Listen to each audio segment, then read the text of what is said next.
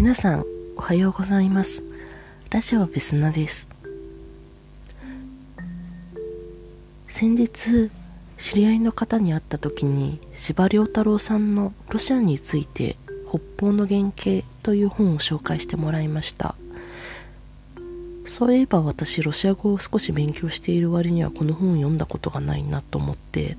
昨日の帰りに本屋さんで買ってみました。文藝春秋の文庫です。それでその紹介してくれた方も久しぶりにこの本を紹介したということで週末に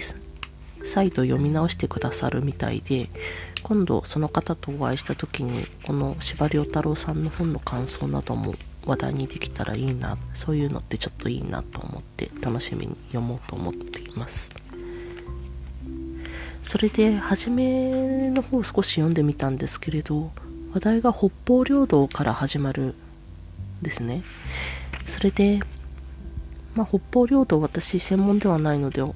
話は特にするしないんですけれども先日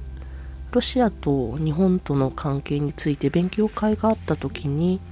日露の関係を振り返ってみると日露和親条約まで遡る必要があるっていう話題が出てきて